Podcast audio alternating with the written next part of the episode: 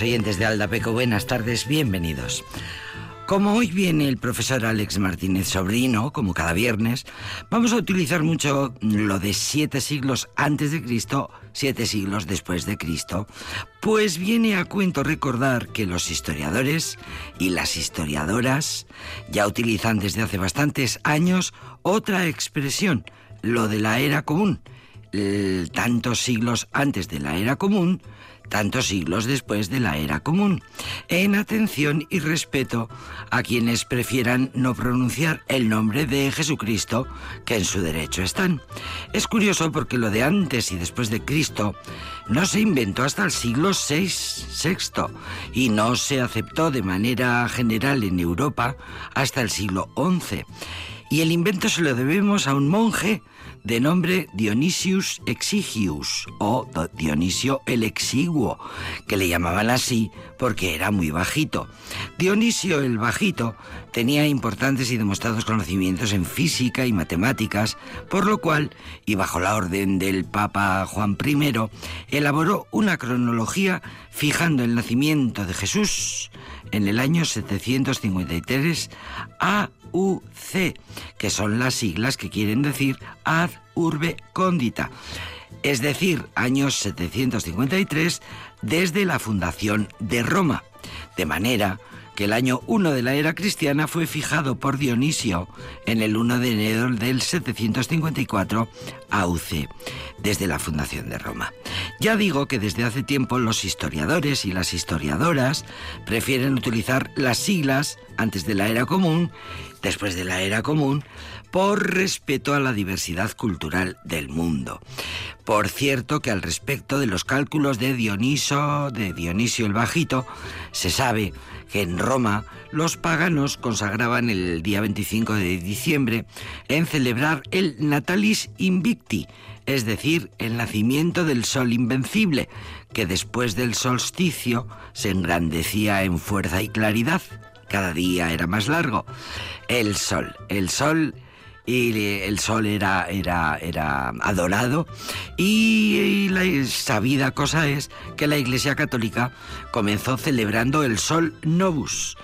A todo esto se sabe que el rey Herodes era inocente, al menos de la matanza de los inocentes, porque el monje bajito Dionisos se equivocó un poco con los cálculos de cuándo nació Jesucristo, porque mientras que los evangelios hablan de la matanza de los santos inocentes por parte de Herodes el Grande, que para evitar la unción del Mesías mandó ejecutar a todos los niños nacidos en Belén hasta los 90 días de vida, pues resulta que los registros históricos dicen que Herodes falleció en el 749, o sea que antes, bastante antes de todo esto. Y no solo eso, encima hay señales de que ah, Herodes antes de morir había estado postrado mucho tiempo muy enfermo por causas de una larga enfermedad que ya entonces se decía así, de manera que era imposible que dictara una orden para matar al Mesías en el año fijado por Dionisio el Bajito y que, por cierto, se sigue utilizando. Bien, pronto veremos a Herodes en el Belén de la Florida y seguro que le miramos con otros ojos. Por cierto que los investigadores y las investigadoras no dan como cierta la edad atribuida a Jesús, lógicamente, los 33 años, porque, según los cálculos bien hechos, y en caso de ser cierta su existencia, Jesús debería tener muchos más que 33 años cuando fue crucificado, muerto y sepultado. En cualquier caso, en el mundo, de otras religiones, se adoptó, se utiliza el calendario occidental porque es más práctico, porque a fin de cuentas es un arbitrio y para fines comerciales no conviene mezclar demasiado las cosas. Bien, otro día hablaremos de lo maravillosamente que invadían los romanos que colonizaban a su paso, no solo a través de las armas, sino asumiendo los dioses de los pueblos que iban conquistando y las culturas de los pueblos conquistados. Luego ya poco a poco les iban cambiando el nombre.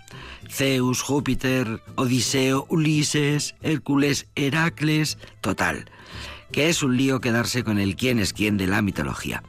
Menos mal que el profesor Alex Martínez Sobrino nos trae nada más ni nada menos que la genealogía de los dioses, y la teogonía de Hesíodo, que vendría a ser pues la historia, el árbol genealógico de los dioses, quién fue quién y cómo empezó todo, cómo empezó el mundo, cómo empezó la humanidad.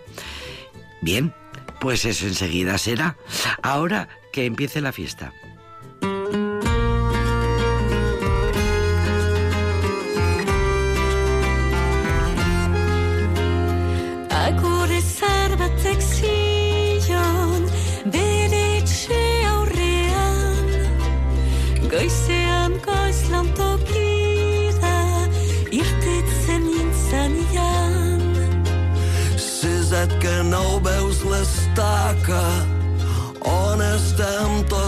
Lligats si no podem desfer-nos-en mai no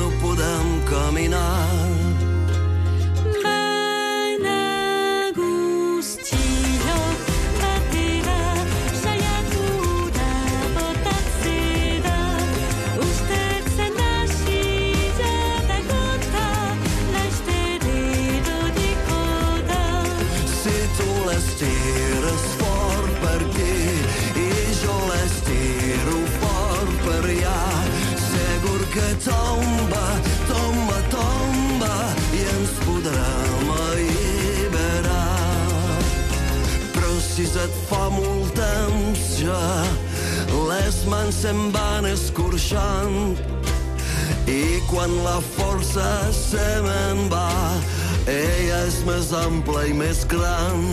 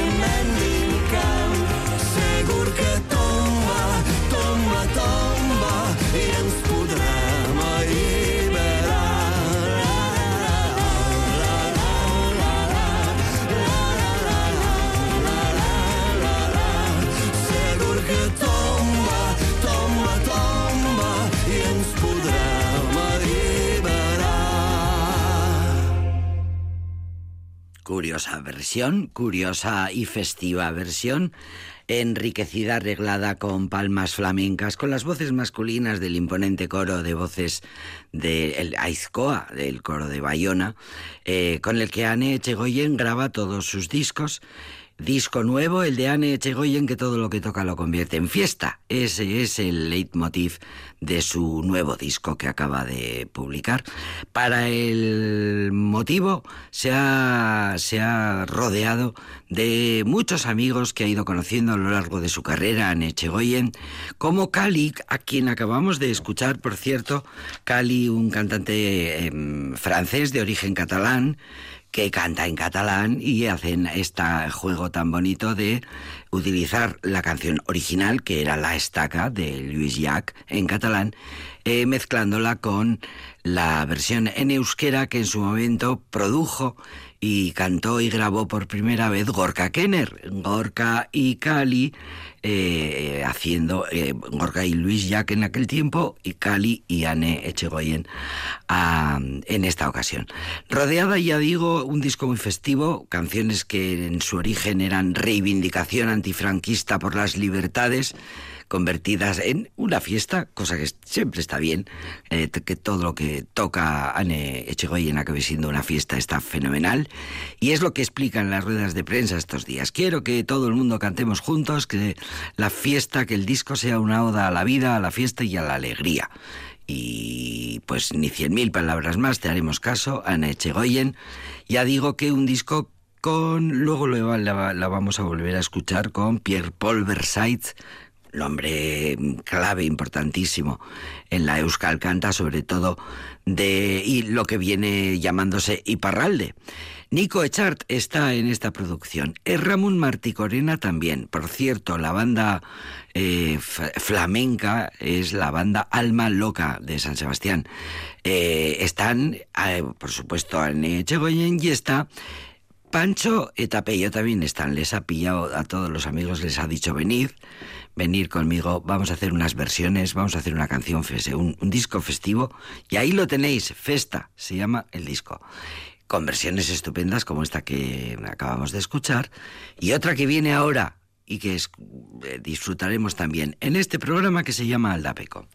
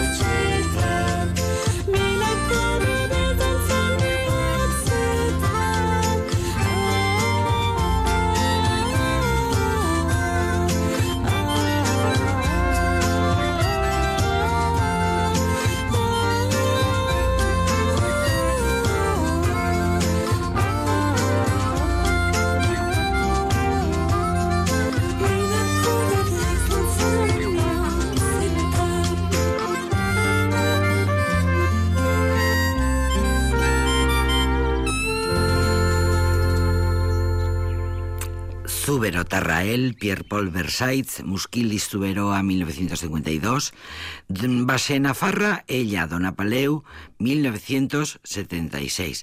Pierre por Versailles con Anne Echegoyen. Anne le llamó. ¿Cómo no le va a llamar si Pierre Paul Versailles es un nombre fundamental en la Euskal Canta? En Pierre Paul Versailles, en 1987, publicó su primer disco y en el 2000 publicó el, disco que contiene Barat Sebat, esta preciosa canción que acabamos de escuchar. Es uno de sus discos más conocidos, eh, por un público más amplio, ha sido reeditado, actualizado, arreglado convenientemente como joya musical que es, y Anne Chegoyen la ha querido para este nuevo disco que acaba de publicar, que se llama Festa. Y ahí tenemos a Pierre Paul Versailles cantando, pues como él es, como canta siempre, con esa delicadeza, con ese cariño, con esa sensibilidad que le pone a todo lo que canta el cantor suletino, la ternura de los viejos cantos suletinos, muchos de ellos rescatados por él mismo, por, eh, es uno de los grandes investigadores en la actualidad, estudioso del cancionero, de la tradición popular, por tanto investigador y autor, incluso autor de, de mascaradas, autor de, de pastorales, Pierre Paul Versailles, una figura muy importante con la que ha querido contar en en Festa se llama el disco. Y mañana a la hora del Bermú en la sala Gel Dorado de Urrechu vienen Norzaguirres. ¡Hey!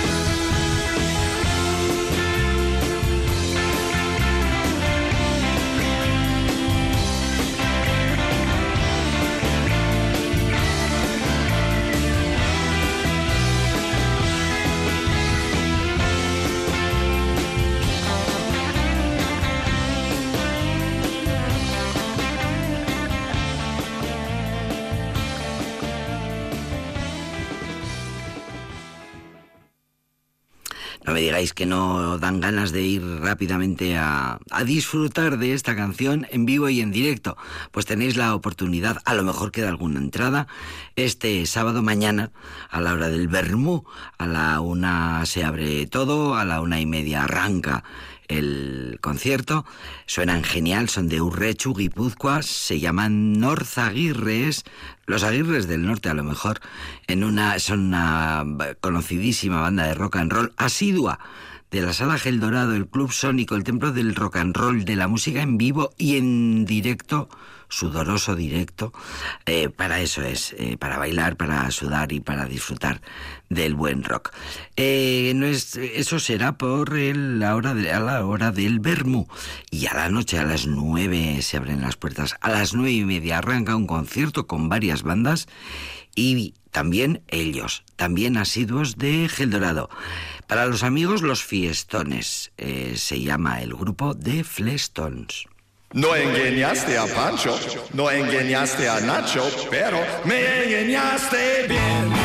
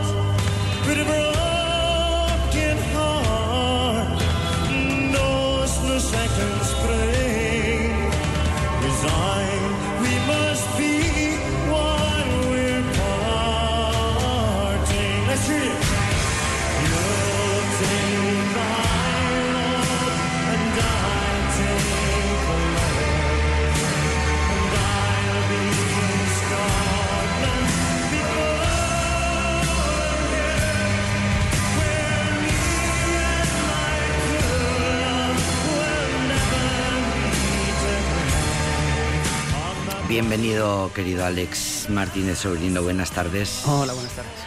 Eh, aquí para atrás y para adelante, con los siglos eh, antes de Cristo y los siglos después de Cristo. Hoy nos vamos al inicio de los tiempos, aunque ya hemos estado allí en más de una ocasión, ¿no? Sí, en alguna sí. Contigo nos has llevado varias veces. Alguna ya. vez sí, sí. ¿Eh? Sí. Hoy el libro que nos trae... ¿Cómo se te ocurre traernos la teogonía de Síodo? Eso para empezar. Pero ¿cómo se Pues la verdad es que no lo sé, pero no sé por qué se me ocurrió. Eh, Porque lo estabas trabajando, lo estabas Sí, no. utilizando para tus cosas. esto- a ver, hace mm, hemos traído la Odisea y irán cayendo todas las que faltan. Irán Eh, cayendo ir- todas. Caerá la Ilíada, irá poco a poco irán cayendo avisa todos. No es- irán cayendo es todos. avisador. Porque son obras que son, son fundamentales. Yo- Y de, cuyo de cuya existencia hemos de saber. y realmente y este es un autor bueno eh, vamos, vamos por partes Venga. como diría Jack el Eh, Destripador. el destripador. Vamos, Vamos- por, vamos partes. por partes. Ordenadamente. entonces eh, es verdad que me, me pidieron participar en, en un sarao que hubo la semana pasada en la semana de... la- en la semana de espérate, lo fantástico de, La semana de lo fantástico en las artes. en las artes Tártalo. Sí. Y me dijeron, ¿quieres participar? Y yo, ah, pues, pues, va, sí, venga, ya, ya presentaré algo. Y bueno, dándole vueltas, dándole vueltas y presenté una cosa que, bueno, estuvo bien, quedó bien. Y entonces, eh, una de las obras que trabajé fue esta, la de eh, La Teogonía. Pero, y entonces ah, dije, ah, pues voy a aprovechar y ya la voy a llevar. Claro. Eh, pero tiene interés aparte, sí que es una obra que tiene esta y, y otra de este mismo autor, mm, porque cuando decimos el comienzo de la literatura, eh, el comienzo de la literatura, Hay es- muchos- es la Odisea y hay la... muchos comienzos de la Es la Ilíada y la. Odisea. Y de todo, sí, Homero, Homero. Bueno, pues este señor, Hesiodo, es contemporáneo de Homero, eh, hace dos poemas épicos también, que no son del mismo estilo que, que los de eh, Ulises y la Ilíada, sino que son otro tipo de epopeya, porque son poesía eh, narrativa y por eso es eh, escrita, compuesta en hexámetros dactílicos. Y, Exámetros dactílicos. y eh, son epopeya también, entonces pues no para que mm, los oyentes sepan distinguir, bueno, sepan distinguir o vean, por lo menos tengan conocimiento de que La es género no, no tiene por qué ser el mismo. claro. Y el tipo de historias no, no son las mismas. Entonces Hesiodo en sus dos obras lo que cuenta es, eh, en la que hemos traído hoy, la teogonía. Y la teogonía, pues claro, tiene que ver con Dios, los- es el nacimiento de los dioses, que es realmente es el nacimiento de la concepción del, del- de, la, de la concepción cosmológica o la concepción religiosa que tenían los, los griegos. Hesiodo es de Beocia. Además es en el tiempo en el que Grecia está en un momento... En la época, no, pero está en la época oscura, porque es en el siglo VIII, por ahí más o menos, igual que Homero. Eh, lo que pasa es que Homero se refiere a la época micénica, al final de la época micénica, al final del mm, primer milenio antes de Cristo, que había pues eh, un- una civilización superior que eran los, los micénicos, eh, y Hesiodo vive eh, al mismo tiempo que Homero, pero en una población... Homero no se sabe ni si existió, ¿eh? De hecho hay A todo esto eh, estamos hablando de mitos. Eh, sí, sí. Estamos hablando no. de mitos. Todo es, mito- Es en- todo es un Homero, mito. Homero no se sabe si existió o no. No se sabe si eran dos personas distintas o no. O- hay algunos, una mujer, como hay algunos que dicen que es una que es una mujer. Bueno, a saber, sí, sí, a saber. El que sí que sabemos que existió es Hesiodo. y que él tenía un concepto de, de la- una concepción poética distinta que Hom- que Homero, que él es consciente de que su obra no es no la escribe cualquiera, sino que la escribe él, compite, es un autor que nos muestra cómo ya había competiciones de los Juegos Olímpicos o los Juegos Píticos o los ya habían no, no las- los Juegos en honor de los dioses no eran solo atléticos, como pensamos hoy día, ah, los Juegos Olímpicos, correr, saltar, pegarse, no sé qué, no, no, no. Eh, también se pegaban oralmente, había Los competiciones. juegos de posi- florales que se diría después. Y él pues participa en uno de ellos. Bueno, pues en la teogonía lo que cuenta es la cosmovisión del el origen del mundo, el origen, la creación del mundo, la creación de, la Tierra y El del Big Bang. universo. Y que, evidentemente tiene muchos parecidos a, a nuestra cosmovisión. No, no aparece nada ni Eva, pero bueno, apar- aparecen cosas similares. Eh, luego hay una reelaboración en las metamorfosis de Ovidio, por ejemplo, que esa también la hemos traído. Sí, Bueno, pues sí. entonces dije, ah, pues ya que aprovecho que estoy leyendo esto y, y lo, y lo llevo eh, para que se conozca. Y, Para completar. Sí, y es, bueno, pues eh, y la- viene la explicación de, de muchos mitos, de muchas historias de- del comienzo del mundo y qué concepción tenían los griegos del siglo VIII antes de Cristo sobre cómo se formó cómo se formó el mundo. Es un poema relativamente breve, a diferencia Relativamente breve, mil, sí, y, mil y pico pico versos. versos. Sería un libro más o menos, por ahí, un, podría un poco más de un libro, pero He leído libro. que Hesíodo era el que más eh, obra tenía en la biblioteca de Alejandría, pues es probable. como modo de medir un poco la importancia Pues- y el reconocimiento que le tenían. Es que es un autor que luego pues no ha tenido tanta suerte, pues porque las dos obras, bueno, ahí se conservan varias obras eh, completas, completas, mm, la teogonía y tal vez los trabajos y los días. Luego hay otras en un catálogo de mujeres. eh, hay una que se le atribuye, que es el escudo, que es el escudo de Heracles, el escudo de Hércules, eh, que eso es muy chulo también. No sé si vendrá o no, pero es muy, muy bonito.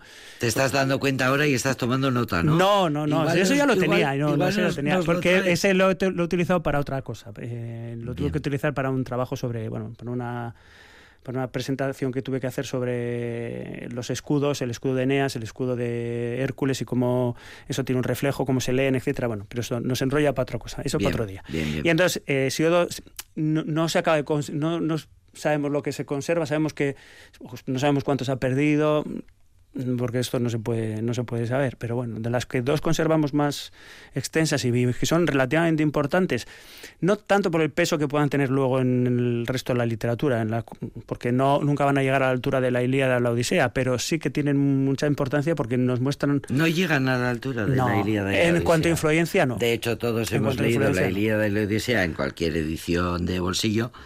Ah, Sin leer un- embargo, la leer un teogonía poema. de Hesíodo, pues la no. teogonía todavía bueno, pues porque tiene los mitos y te hace, te llama la atención, porque ellos sí que pueden, que creyeran en esa formación del mundo, ¿no? Pues, por ejemplo, el mito de Afrodita, que al parecer no es griego, sino que es una diosa es- un poco extraña. Eh, debes- es probable que provenga del Oriente Medio, que es una diosa un poco distinta, ¿no? Eh, que no, no encaja en el paradigma. Entonces, ¿cómo, mm, la imagen de Botticelli, por ejemplo, ¿no? Eh, la, la Venus que La- sale desnuda Sí, de- del eh, mar. del mar. Bueno, para los romanos, de Milo. para los romanos y para parte de la tradición griega también es hija de Zeus, es hija de y sin embargo aquí Hesíodo dice que es hija de Urano y de Gea. ¿Y dónde Mucho na- más pragmático, ¿no? de- mucho de más dónde, terrenal. ¿De dónde más nace ya? Pero la, Gea, la tierra. la, y- la visión es más bonita aquí. eh, porque también nace la, la tierra en la tradición latina también es madre de, de otros de los dioses, no de los titanes y de los olímpicos, porque los, los olímpicos y los titanes luchan, vencen los olímpicos y son los que establecen el orden, pero son hermanos, provienen de la, de la misma madre. Eh, aquí en la, en la teogonía lo que se cuenta es como Urano, que es un padre tiránico, eh, está dejando embarazada a Gea una y otra y otra vez y como tiene miedo de que le destronen, no dejan hacer a, la- A los hijos, a los hijos. porque le Entonces al final, entre los hijos y. Gea, se acaban castrando a, a Urano, Urano. ¿Y qué hace Gea? Pues con la sangre de la castración, pues eh, va sembrándolo a- por las, por las tierras y nacen los titanes. Eh, con los testículos que hace, pues los tira al mar y oh, la espuma del mar. Y de ahí nace Afrodita. Y por eso el cuadro Ahora de cada vez que Botticelli. vea espuma del mar me vas a pensar en- de los eh, testículos de... Claro, Urano es, el, Urano es el cielo. Entonces, Caramba, caramba. Y entonces ese mito- imagina- Qué imaginación. Ese mito eh, que es teológico, es Qué una explicación. ¿eh? Bueno, no sé. qué imaginación. Luego, les, luego eh, hacen un- cuando se hace una investigación más profunda de lo que puede llegar a querer decir, etcétera, ya se empieza a relacionar con la con la con las estrellas. ¿eh? No pensemos que esto es un poeta que está No, no, no, no, no, tiene esto tiene conocimientos de astronomía, astronomía. de- porque pasan horas y horas viendo. Es- de hecho, se he leído que es- está considerado como el primer filósofo. Mm. Sí, es no, no, un es- pensador, es un observador, es un estudioso. Sí, de- un estudioso. Y entonces aquí lo que cuenta, en eso, en mil versos, se lee muy rápido, muy, muy bien, ¿eh? no es una cosa especialmente complicada. Igual a, no- a una nota a pie hay que, hay que remitir, pero es, es un texto relativamente breve y sencillo. Para nosotros como poema es muy largo, porque mil versos, para nosotros hoy en día, todo lo que pasa de 50 versos nos parece ya una novela, pues... el- un poema de mil versos, pues no nos parece excesivamente largo, pero se lee muy bien, es narrativo, es decir, cuenta, cuenta historias y se vincula una y otra y otra y otra y otra. Y por ejemplo, para hablar de la influencia, pues ¿en quién influye? Pues influye en Tolkien, porque el Silmarillion este, donde él cuenta el origen del mundo de, de la mitología nórdica, etcétera, etcétera, bueno, no la mitología nórdica, la mitología que él crea de Tolkien, pues eh, evidentemente tiene, bebe sus... Total, se- se ve se ve to- aquí. totalmente. Totalmente. Bebe aquí. Sí, sí, sí. Y, eh, ya he visto de dónde. Ahora, mientras estaba esperando, digo, aquí. esto para otro día. Esto para otro día. es verdad que le sacas mucha chicha a toda la... Te pones a Es leer que esto y sale... Están todas entrelazadas. Cuando Vidio mm, cuentan el mito de Aracne, que las, eh, cómo escribe un poeta, mm, y cómo se me- entremezclan las historias, etcétera, eh, es que es así. La literatura es lo que tiene. Tú vas la leyendo primera historias clase y, de, y vas metiendo. de, de escritura, la primera clase y vas de, haciendo de conexiones. arquitectura literaria, ¿no? Sí, vas haciendo conexiones y muchas veces encuentras conexiones, mm, influencias en un autor que el autor no es consciente de que tiene esas influencias. ¿Por qué? Porque las ha bebido mm, de otro, de otro autor que sí que, que sí que las tenía. Por eso al final todos acabamos volviendo a Homero. Por eso todo Y, y acaba por eso quería traer hoy a Hesiodo, para que no- se vea que no todo es Homero. También hay Hesiodo, ahí hay otros autores, pero también hay Hesiodo, también hay el Génesis. Aunque aquí no tiene nada que ver El con el Génesis. Génesis. Aunque aquí no hay nada que, quiero decir, lo relaciono porque esto es el Es origen el del mismo mundo y es- tema, ¿no? es el mismo tema. Es el con la mismo creación tema, del la mundo. pero no es igual, ¿eh? No es igual, es similar, pero no es igual. Al final somos todos indoeuropeos y un pozo común hay.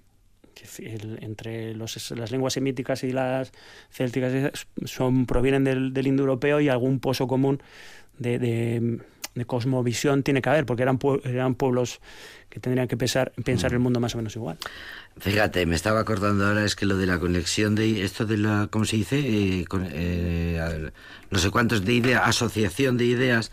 Me estaba acordando ahora de que está, de que a veces, eh, gracias a internet, a YouTube, a Instagram, a todo esto que publican vídeos sin parar, eh, resulta que eh, los hombres bailan la misma danza en todo el mundo y dices no puede ser en diferentes religiones, en diferentes ceremonias religiosas, en diferentes partes del mundo, y dices, caramba, hombres bailando de la mano exactamente igual, patada para arriba, patada para abajo. El otro día- Y dices, mm, eh, Internet sirve para que nos demos cuenta de que todos somos absolutamente iguales. Pues una de las perversiones que tengo es que mientras trabajo solo por de conferencias, escuchando sobre música, sobre diferentes tipos de música, etcétera, un, un- un músico que es compositor, que es, es- mientras da la conferencia, él va haciendo, haciendo muestra, ¿no? Dice, "Eh, pues esto es así, pam, pam, pam, pam.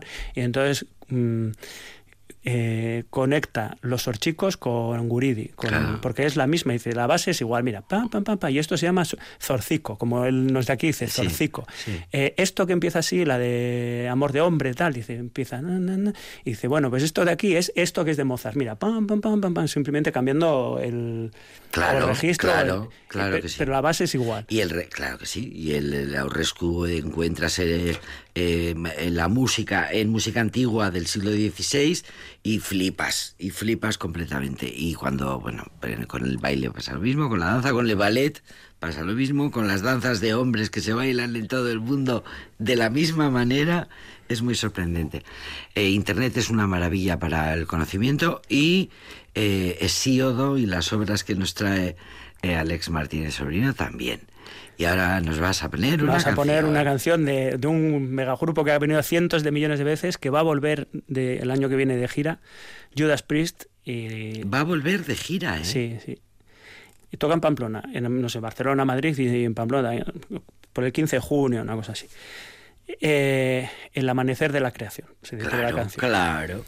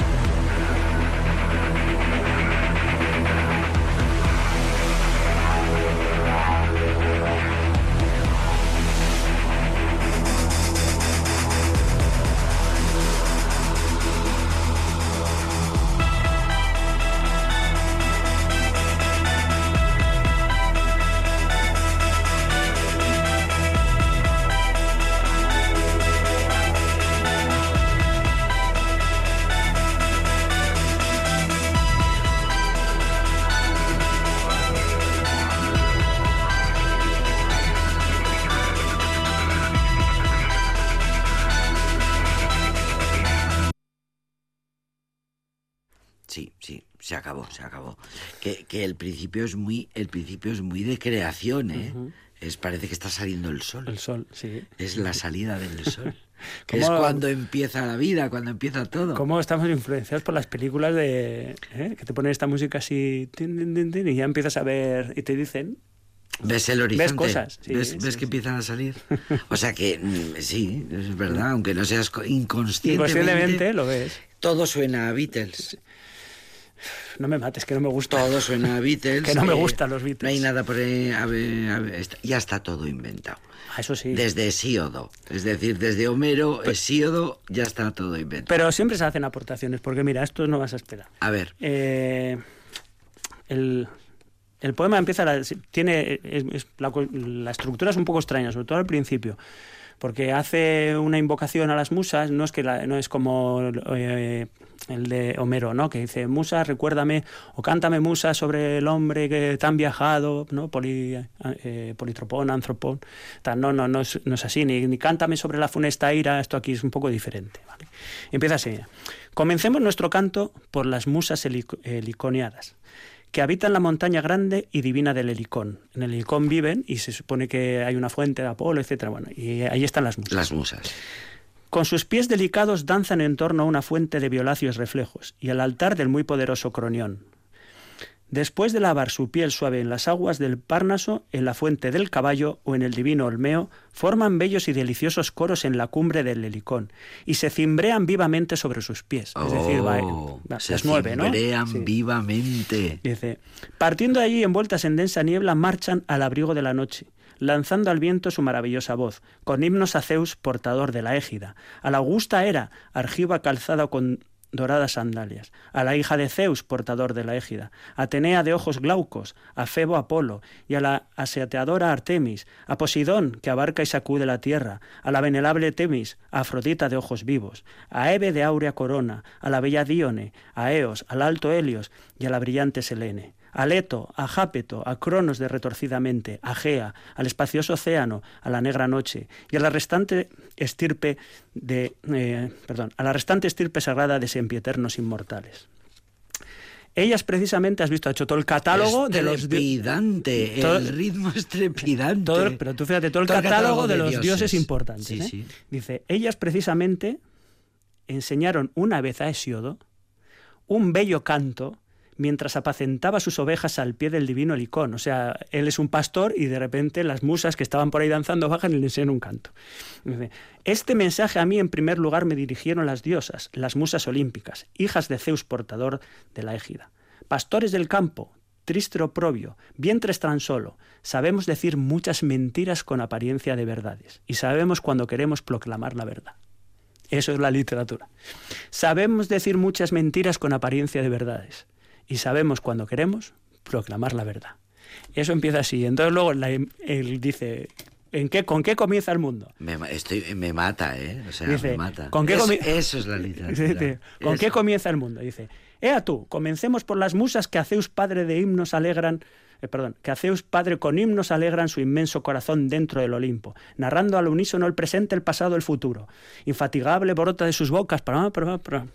¿Ves? No es lo que tú esperas. Y, el- el- la, y la genealogía, hasta dónde nace, dónde empieza la organización del mundo, eh, pues tienes que leerte ciento, 115 versos. Porque hasta entonces es las musas, las musas, las musas me cuentan, las musas hacen, las musas dicen, las musas dejan de hacer.